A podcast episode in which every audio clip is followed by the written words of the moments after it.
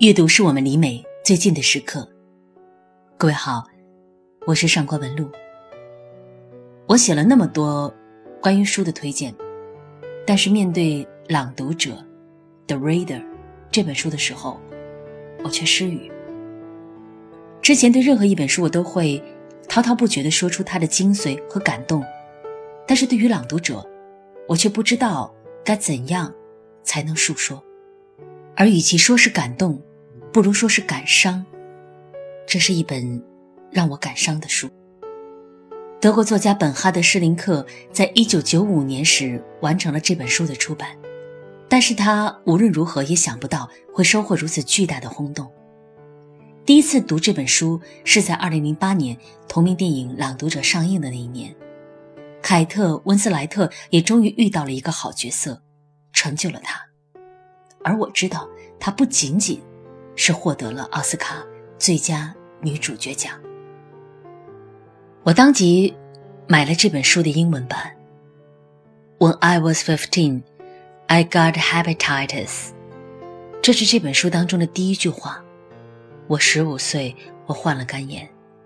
然后接下来就是这个少年突然发病在街上，然后一个中年女人。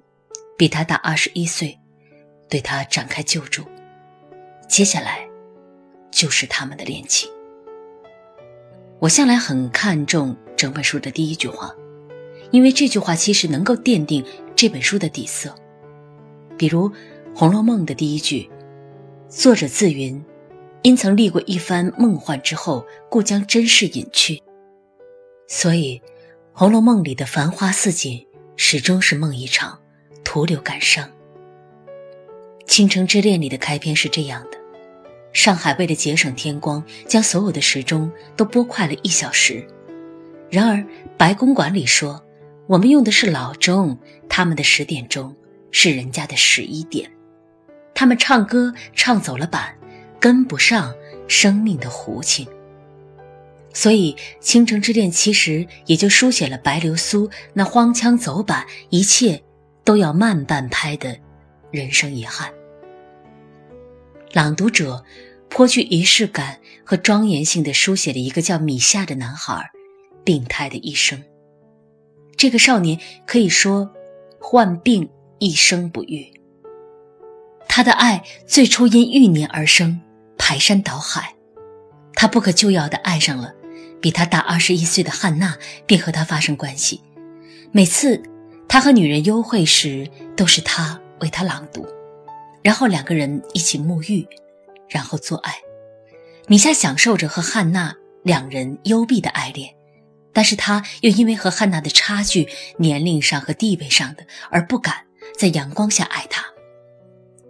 米夏在很多次爱的表达上的迟滞和别扭，都不经意间伤害了汉娜。在汉娜不告而别的多年之后。他们在法庭上相遇了。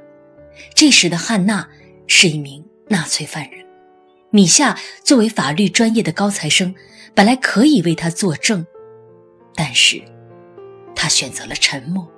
最后，汉娜被判处终身监禁。再后来，汉娜明明有机会出狱，却在出狱之前自杀了。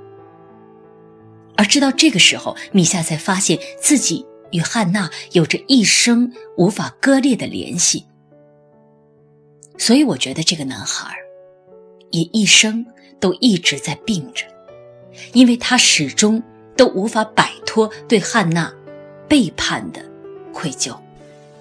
然而，抛去了哗然，这是一本很庄重的书。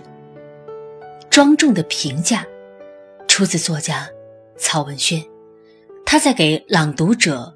作序的序言中是这样写道：“我喜欢朗读者的那份庄重，在看了太多的有理有气、痞里痞气、一点正经没有的中国当下小说之后，我对这部小说的庄重叙述格外喜欢。这里只有严肃的主题、严肃的思考与严肃的语言，没有无谓的调侃、轻佻的嬉笑和缺少智慧的所谓诙谐。”这是一部典型的德国作品，阅读这样的作品，容不得有半点轻浮的联想。而阅读之后，就只有一番肃然起敬。我一直将庄重的风气看成是文学应当具有的主流风气。一个国家、一个民族的文学，应当对此有所把持。倘若不是，而是一味的玩闹，一味的逗乐，甚至公然拿庄严开涮，我以为这样的文学格式是值得怀疑的。从某种意义上说，当下如此氛围的形成，中国当下的文学，有着推卸不了的责任。是的，当下我们看遍了各种哗众取宠的文字、书籍、口号，亦或是宣传标语，到处是低级趣味，到处是赤裸裸的段子，综艺节目里是没完没了的互怼和毫无正经的吐槽，好像人与人之间。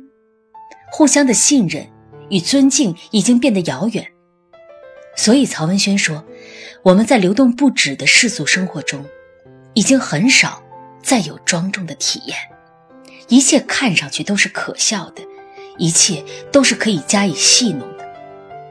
所以在当下的我们，能够与朗读者相遇，实在就是一种幸运，也是一次洗礼。”关于这本书的庄重，我觉得，就是它简单的结构和安静稳妥的讲述，没有那种任何媒体大肆渲染的诸如激烈情色亦或是犯罪的标签式的哗众取宠。但就是如此庄重的表达，却留给了我们太多值得反复品味的疑问，比如，汉娜为什么要自杀？是因为爱还是尊严？男孩米夏为什么在已经看出汉娜的悲剧原因时，并没有及时向法庭指出？带着疑问一遍又一遍地阅读文字，真的是一种莫大的享受。享受文字当中的悲悯，也享受对自我的拷问。写这篇文章的时候，我又再一次阅读了《朗读者》。如果说之前的阅读，我看到了汉娜。与米夏的爱语，我看到了汉娜的倔强，与米夏的冷漠；我看到了汉娜的决绝和米夏的内疚。而这一次，我看到的是汉娜的深情。米夏在和汉娜相处的短暂时光里，他总是怀疑汉娜是否真正爱他。作为读者，我也觉得汉娜和男孩一起，起初是为了欢愉。但是，当你仔细品味书中的文字，你会从很多细节处看到汉娜的深情。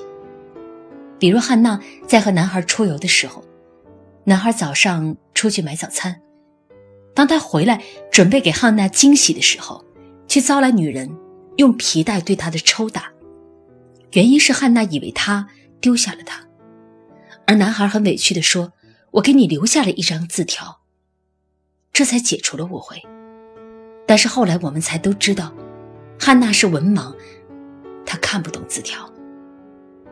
这个细节中，我们能够看到的是，其实汉娜在这段关系当中有一种害怕失去的歇斯底里。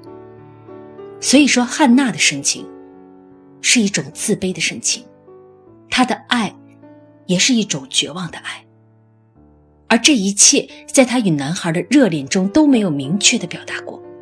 是需要我们读者自己去感悟和消化的。阅读《朗读者》是一种具有仪式感的阅读体验，每一次读都是一次巨大的收获和洗礼。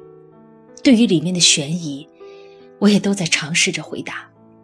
比如，很多人读完之后都会感到困惑的问题：汉娜为什么要让这个男孩为她朗读？汉娜为什么会自杀？